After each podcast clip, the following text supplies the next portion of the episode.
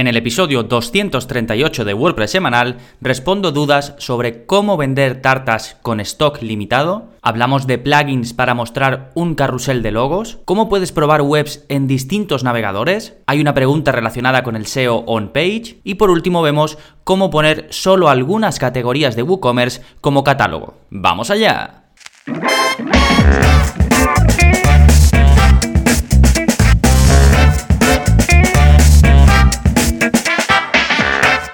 Hola, hola, soy Gonzalo de gonzalonavarro.es y bienvenidos a WordPress Semanal, el podcast en el que aprendes WordPress de principio a fin. Porque ya lo sabes, no hay mejor inversión que la de aprender a crear y gestionar tus propias webs con WordPress. Y hoy es uno de esos episodios en los que pues mm, profundizo un poquito más en la parte de la gestión, en el día a día de llevar eh, una o varias webs con WordPress. Y en un momentito voy a responder a estas preguntas que ya sabéis están sacadas directamente del soporte que doy a, los que estáis apuntados a la plataforma y voy seleccionando pues mes a mes una relación de, de cinco preguntas que creo que os pueden ayudar a todos. Pero antes, como digo, vamos a ver las novedades, qué está pasando en gonzalonavarro.es esta semana, pues como cada semana tenéis un nuevo vídeo de la zona código, en este caso es el vídeo 189 y en él os enseño a ver y modificar las clases de CSS que vienen con el core de WordPress, es decir, con WordPress en sí, independientemente del tema que tú tengas, que el tema que tengas, por supuesto, va a tener una hoja de estilos y mm, va a llenar de CSS eh, tu web, pues hay algunas, algunas eh, cositas, algunas clases que vienen ya con WordPress, que sobre todo sirven eh, para mm, utilizar en las imágenes o para utilizar en los bloques de Gutenberg, pues te voy a enseñar a localizarlas para que puedas modificarlas si así lo necesitas. Sí, recuerda el vídeo 189, si estás suscrito pues tienes acceso a este y el resto de vídeos eh, de la zona código, que ya sabéis que es ese sitio donde os enseño a modificar vuestra web, tanto el aspecto como el funcionamiento, sin utilizar plugins y sin que tengáis que ser programadores. Simplemente veis el vídeo, veis lo que hago yo, copiáis el código que os dejo debajo, si es que hay código para ese vídeo, lo pegáis como os digo y lo tenéis. Podéis ver todos los vídeos que hay disponibles, filtrando por el tipo de vídeo, buscando directamente en gonzalonavarro.es barra códigos. ¿Sí? Y luego en cuanto a cursos, pues la semana pasada os hablé del curso nuevo, que es el curso de Restrict Content Pro, es un curso para crear un membership site basado en restricción de contenido y pago eh, por suscripción de los miembros. Es decir, alguien eh, paga en tu web, ya sea una mensualidad, una anualidad o incluso eh, un pago único y tiene acceso a ciertos contenidos que tú previamente has restringido. Es el plugin más popular para hacer este tipo de membership site, así que si os interesa ya lo tenéis disponible en gonzalonavarro.es barra cursos. Por cierto, si mm, os interesa he renovado la, la página de inicio de la web, donde ahora muestro además de la posibilidad de que os apuntéis al curso de WordPress básico, ya sabéis, el curso de WordPress básico es gratuito y luego si queréis ir más allá y queréis eh, pues aprender a crear y gestionar webs profesionales, pues ya os apuntáis a la plataforma en general y ya tenéis acceso a todo, a los más de 49 cursos creo que ya hay, más de, como veis, casi 190 vídeos eh, de la zona código, más soporte conmigo, pues está todo explicado ahora en la home, si queréis echarle un vistazo, gonzalonavarro.es y ahí lo tenéis. Bien, eso es todo en cuanto a las novedades. Vamos ahora con el plugin de la semana, que se llama PhotoPress. Es uno de estos plugins que mm, he descubierto hace relativamente poco y que es muy nuevo. Apenas está activo en 100 webs y está muy, muy, muy pensado para fotógrafos o gente que lidia con muchas imágenes o muchas fotografías en el día a día de su página web con WordPress. Básicamente integra una especie de suite, una especie de programita en eh, tu web con WordPress para que se pueda gestionar mucho mejor las imágenes presentar galerías y un poquito todo lo que puedas necesitar para hacer em, una web muy centrada en imágenes. Básicamente te permite crear galerías muy chulas y todo muy bien integrado desde tu em, editor de WordPress. De nuevo, el plugin aún es muy nuevo. Em, por ejemplo, veo que tiene valoraciones dispares, tiene algunas de 5 estrellas, otras de 3, porque está creciendo, pero vamos, es uno de esos plugins que te permiten pues, mostrar eso, eh, imágenes de formas muy variadas y con mucho control.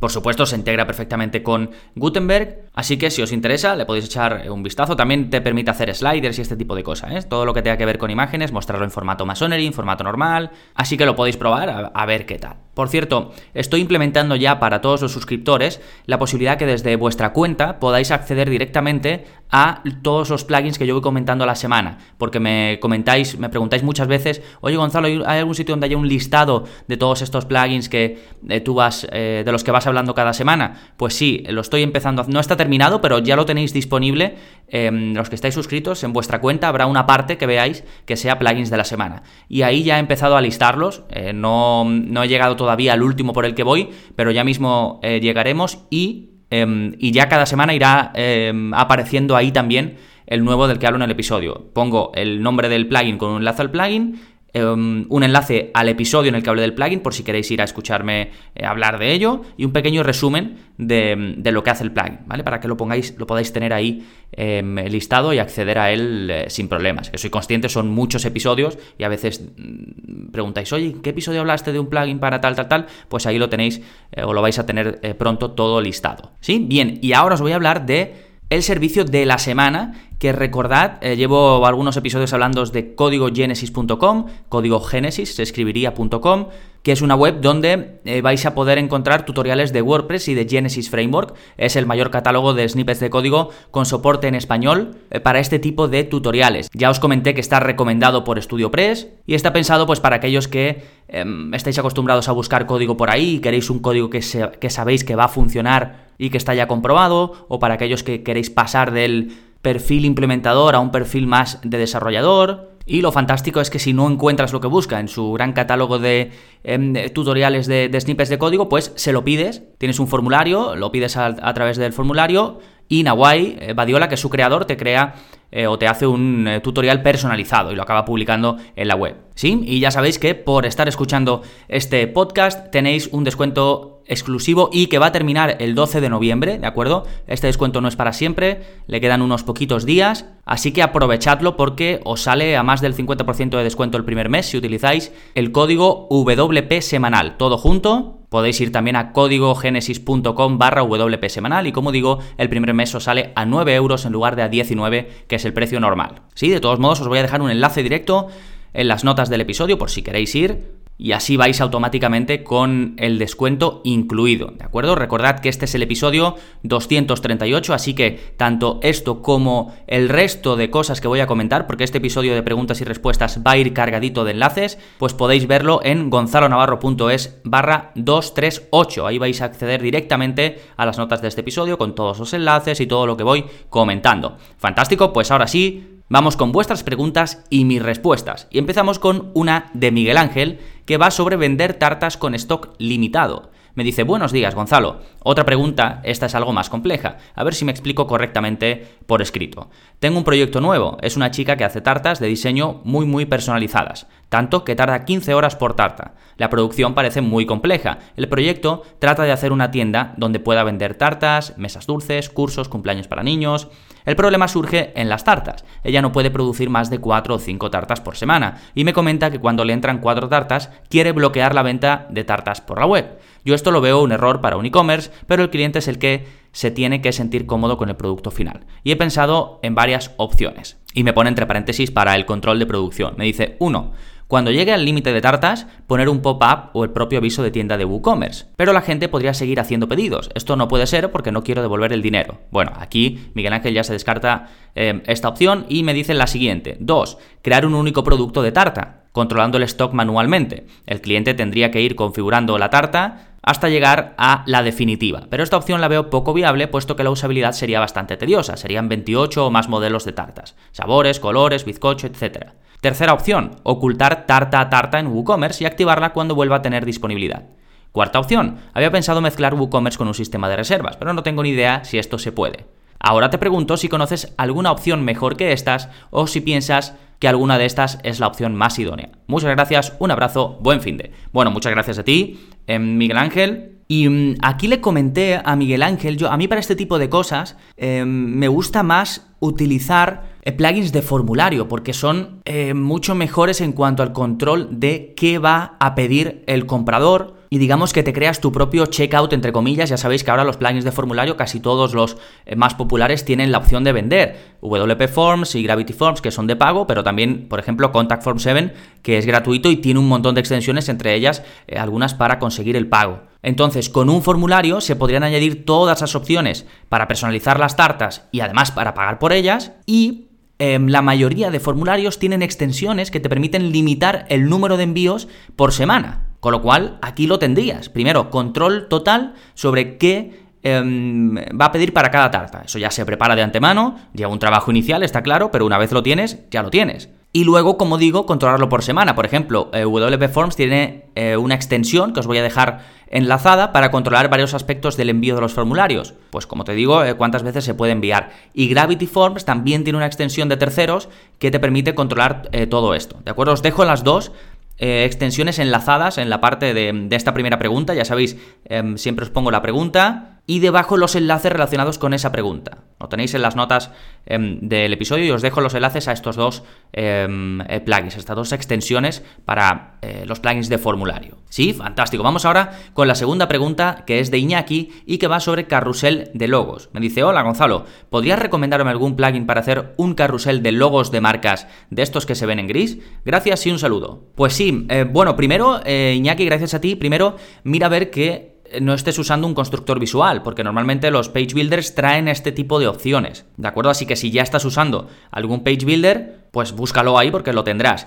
O incluso si estás utilizando algún plugin de galería de imágenes, porque ya con eso también lo puedes adaptar, ya lo tendrías también porque es más o menos lo mismo. Al final es crear una galería, pero en vez de poner imágenes, pones logos. ¿Vale? Si ya tienes algo de eso, no instales nada más. Pero si no, pues sí, te voy a dejar em, un enlace a, un plugin que es de los más populares que hay, se llama Logo Showcase Ultimate, para, este tipo de cosas, para este eh, momento, o sea, para este em, eh, caso específico que me pides de logos. Eh, también te digo, me, has comentado de estos logos que se ven en gris. Ten en cuenta que eso se suele hacer subiendo la imagen ya eh, con, en formato gris o en blanco y negro, ¿de acuerdo? No es que cuando tú la subas el, el, plugin del logo te lo permita poner en blanco y negro. No suele ser así. suelen subir ya imágenes como grisáceas. Por eso se ve ese efecto que tú dices que se ven los logos como en gris.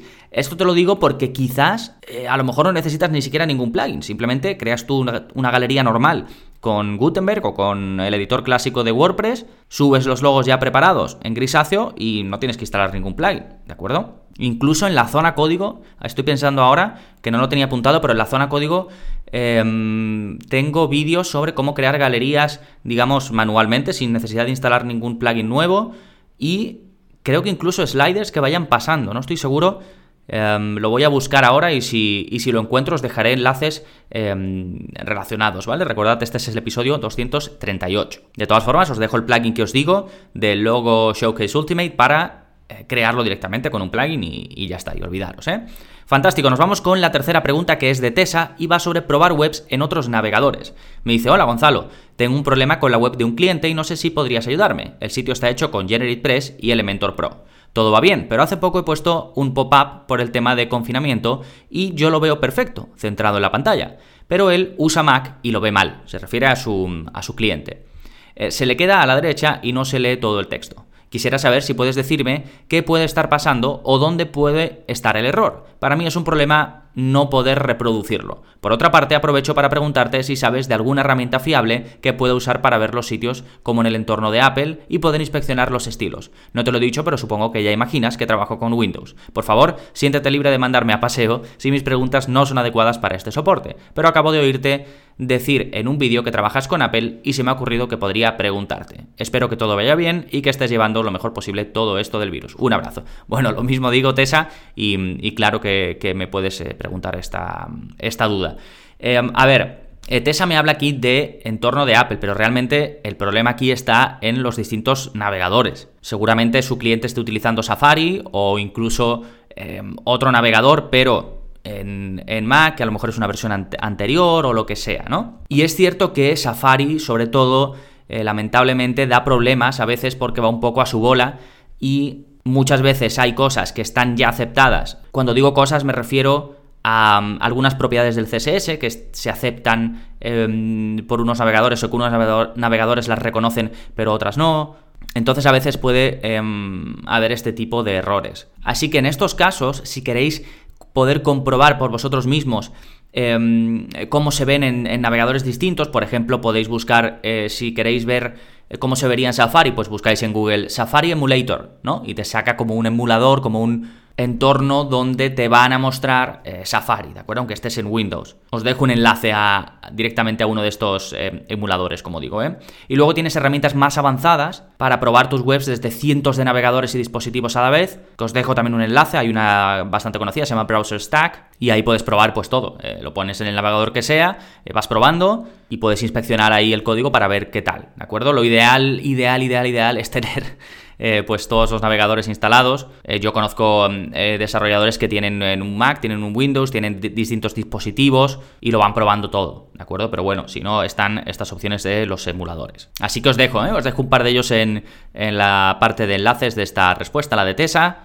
Y nos vamos ahora con la cuarta, que es de Josep, y que va sobre el SEO on-page. Me dice, hola Gonzalo, disculpa que te esté bombardeando a preguntas, este confinamiento me está dando para mucho, jejeje. Bueno, no hay por qué disculparse, para eso está el soporte. Y me sigue diciendo Josep, eh, como te comenté, quiero darle un cambio a la web, sobre todo a nivel de optimización, y tengo alguna consulta, que no sé si podrás sacarme de dudas. Te comento, estoy pensando en la arquitectura web que me gustaría.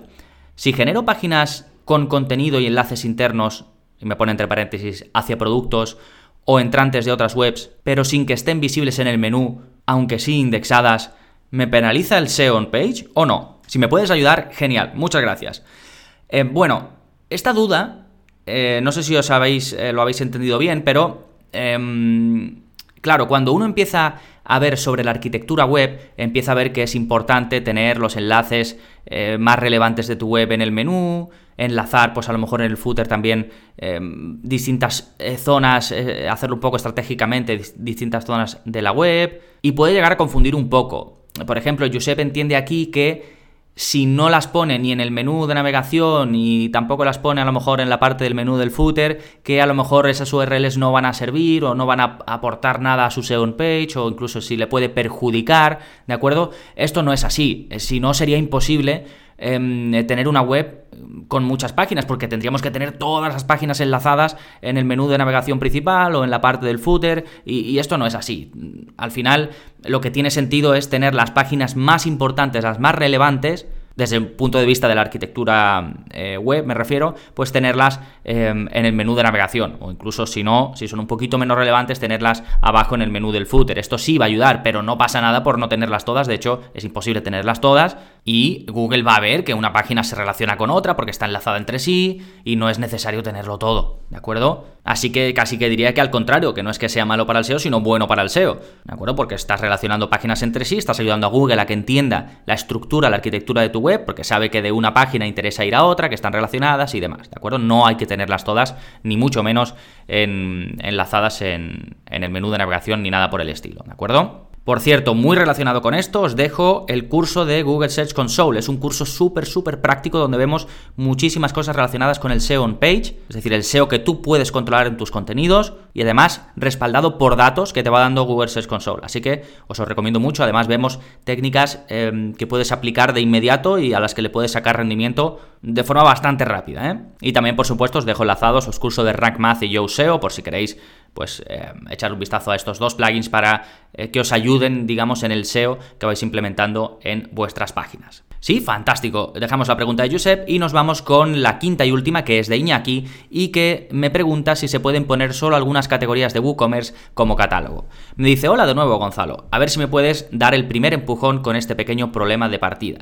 El caso es que unos familiares, debido a la situación que estamos viviendo, están obligados a mantener su tienda cerrada y me han pedido montar una tienda online y nunca he hecho una. Y aunque no me asuste el hecho de montar un WordPress más WooCommerce, sí tengo bastantes dudas sobre cómo organizarla. Y me explico. Se trata de una tienda física, de las de toda la vida, con cuatro espacios. Ropa de hombre, ropa de mujer, muebles, muebles y decoración, y ropa de casa como toallas, sábanas, cortinas y esas cosas. La idea es vender online solo la ropa de hombre y de mujer, y de las otras dos secciones pues habría que mostrarlas sin más en principio.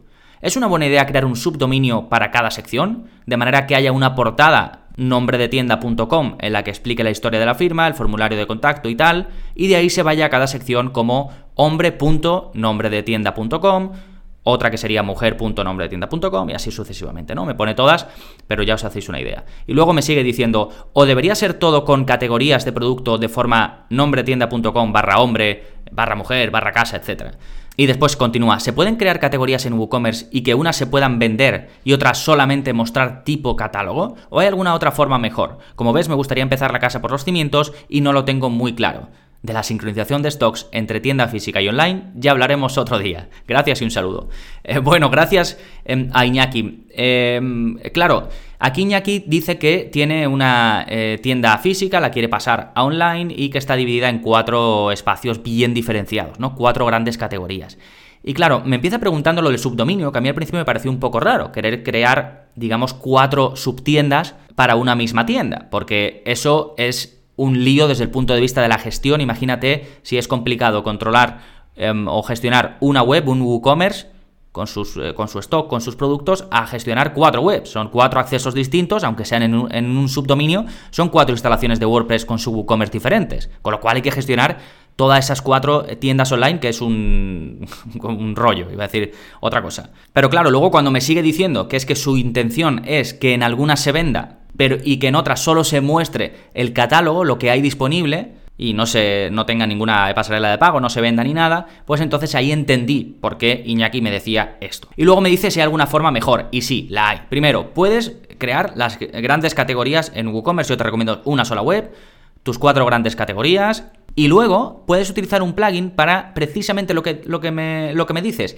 que algunas categorías funcionen como catálogo, que no se pueda comprar, aparecerán los productos en WooCommerce normal, listados perfectos, con su precio, con eh, toda la información, pero no se le podrá dar a comprar, porque será un catálogo. Y sin embargo, las otras que tú tengas normales, habilitadas, como me dices la de hombre y la de mujer, sí se podrá comprar con WooCommerce de forma normal y sin problemas. Así que sí, mi recomendación es una sola web, grandes categorías, utilizar un plugin que te permita hacerlo. ¿Qué plugin? Bueno, eh, la mayoría de los plugins que te permiten convertir tu WooCommerce en catálogo tienen una versión después de pago que te permiten este tipo de cosas, como por ejemplo decir que solo algunos productos se muestren como catálogo y que otros eh, se puedan comprar, o que solo algunas categorías se muestren como catálogo y que otras se puedan comprar. Uno de los más populares es el de, es eh, ya sabéis, es esta empresa que tiene mm, un montón de plugins, está muy enfocada en, en extensiones para WooCommerce, en plugins para WooCommerce, y tienen uno gratuito bastante popular que es para convertir tu WooCommerce en un catálogo y que no tenga la funcionalidad de vender, que se llama Yeet WooCommerce Catalog Mode, os dejo el enlace,